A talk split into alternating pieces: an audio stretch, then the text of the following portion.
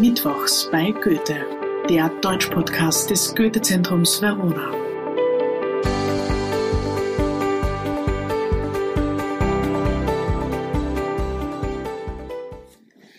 Hallo und herzlich willkommen zur mittlerweile fünften Folge der dritten Staffel Mittwochs bei Goethe. Wir sehen uns heute wieder ein sogenanntes Schlaglicht der Weltgeschichte an. Also ein Ereignis im deutschsprachigen Raum, das die Weltgeschichte für immer verändert hat. Heute beschäftigen wir uns mit einem Thema, das schon länger zurückliegt. Es ist schon 500 Jahre her, dass dieses Ereignis stattgefunden hat am 31. Oktober 1517. An diesem Tag hat der Geistliche, der Augustinermönch Martin Luther, seine 95 Thesen an die Schlosskirche zu Wittenberg genagelt. Dieses Ereignis wird als Beginn der Reformation angesehen. Es ist ein historisches Ereignis, das die Welt für immer verändern wird. Beginnen wir zunächst aber beim Augustinermönch Martin Luther selbst. Er wird im Jahr 1483 geboren. Luther studiert zunächst Jura, was ihn aber nicht glücklich macht.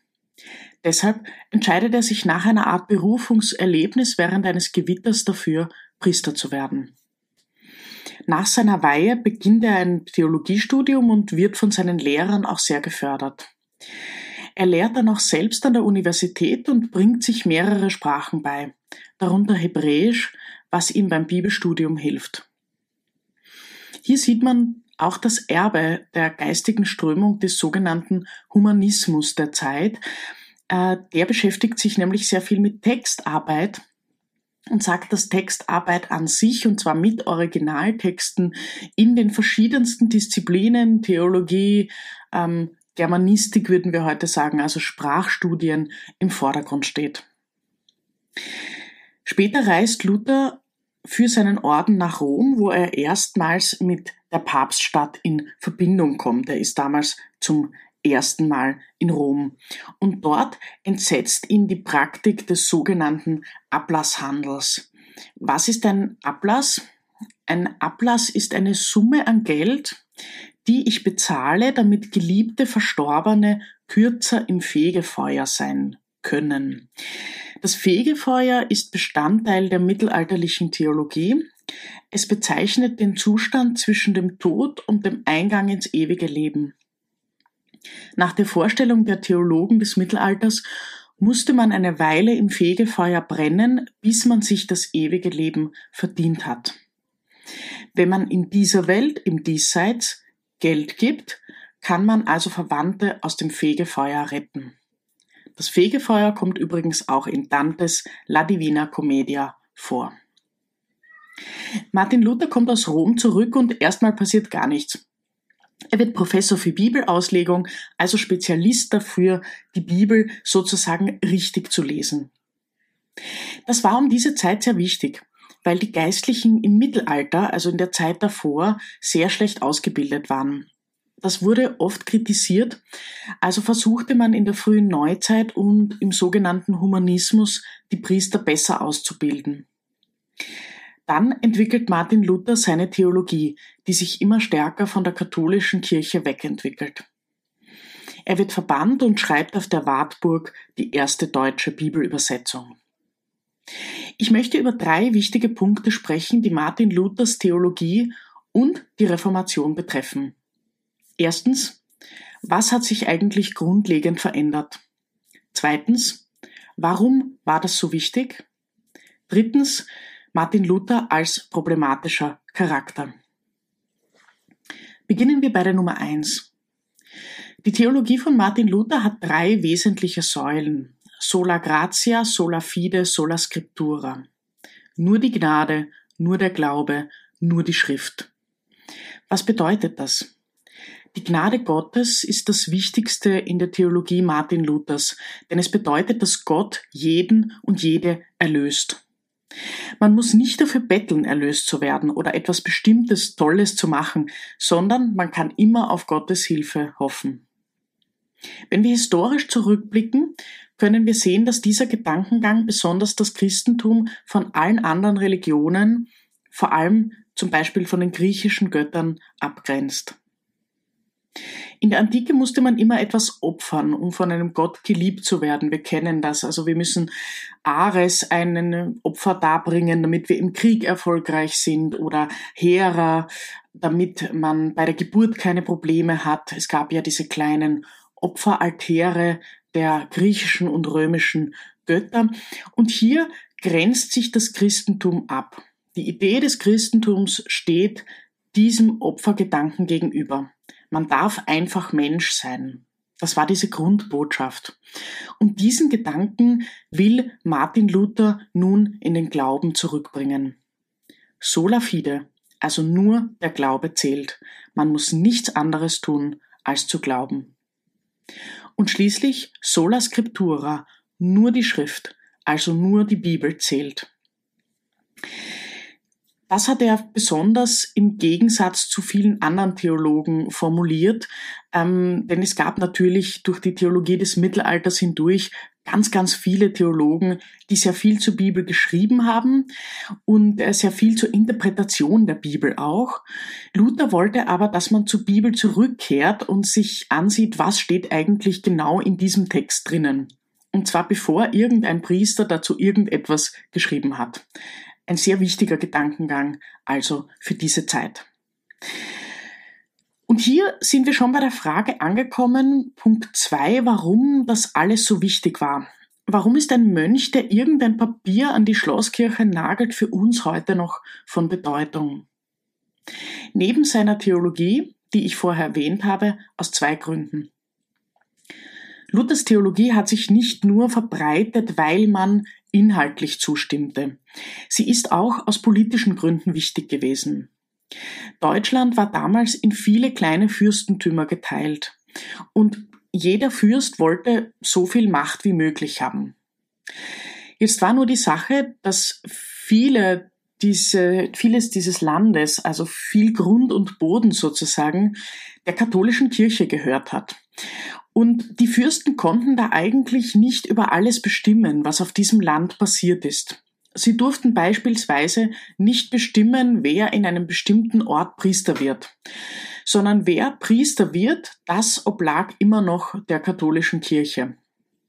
Genauso wie sie die Fürsten teilweise Abgaben an die katholische Kirche bezahlen mussten, weil sie das Land eigentlich gar nicht besessen haben, sondern immer noch im Besitz der Kirche war.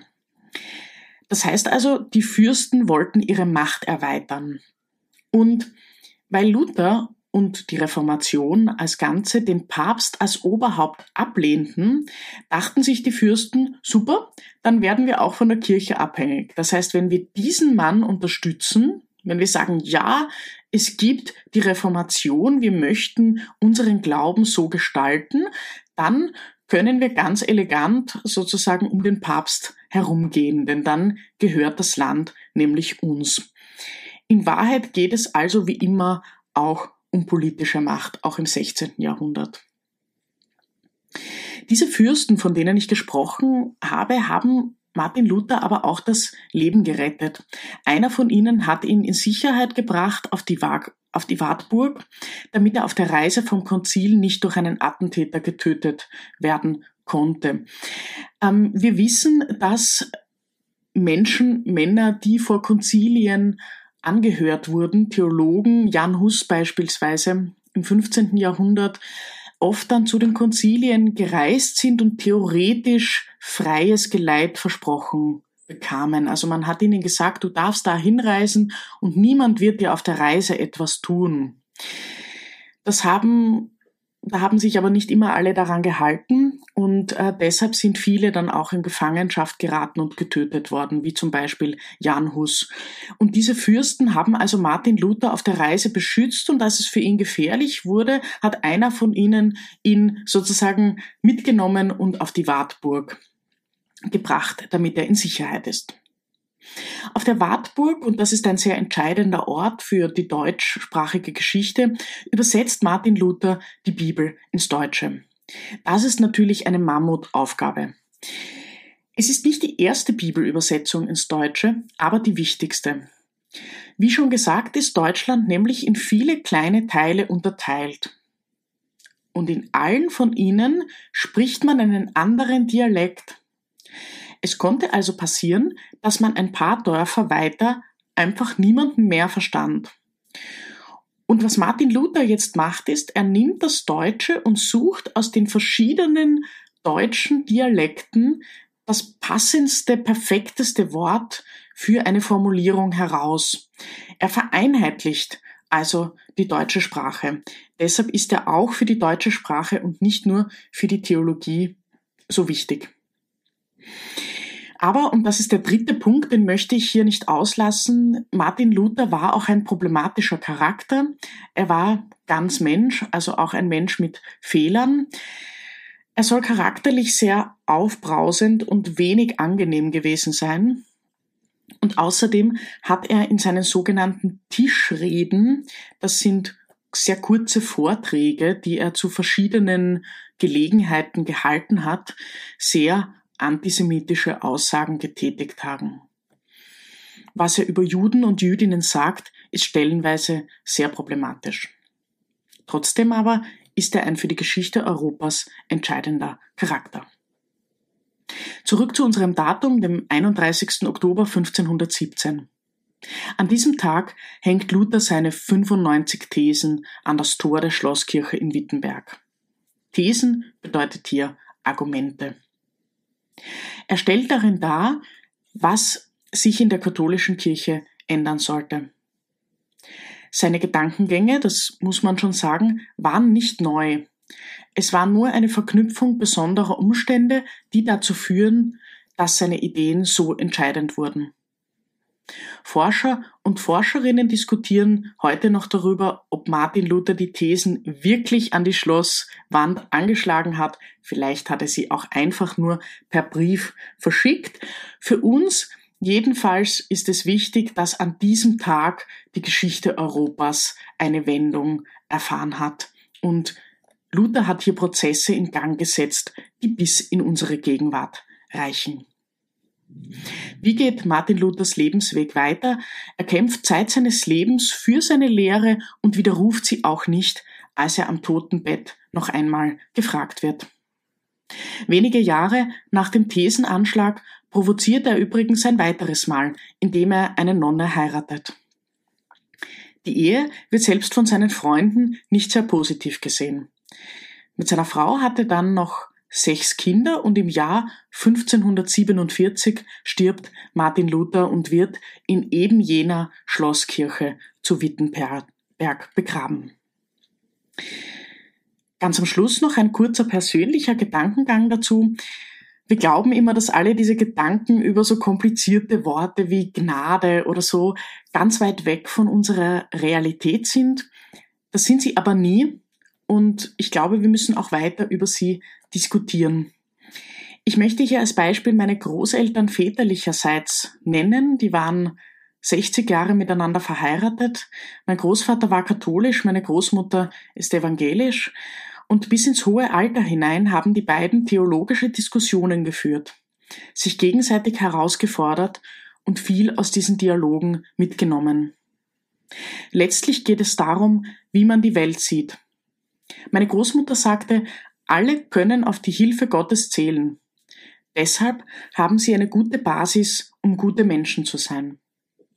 Mein Großvater sagte dagegen, dass man sich aber darum bemühen muss, ein guter Mensch zu sein und immer wieder bewusst die Nähe Gottes suchen muss. Wir sehen also, es sind zwei Seiten der gleichen Münze. Nicht für und wider, keine Gegenteile, sondern einfach nur zwei Einstellungen um die gleiche Sache. Martin Luther hat also vor 500 Jahren die eine Seite der Münze sichtbar gemacht, so dass wir sie auch heute noch betrachten können. Das war Mittwochs bei Goethe, der Deutsch-Podcast des Goethe-Zentrums Verona. Wir hören uns in zwei Wochen wieder. Ich freue mich schon. Bis dann.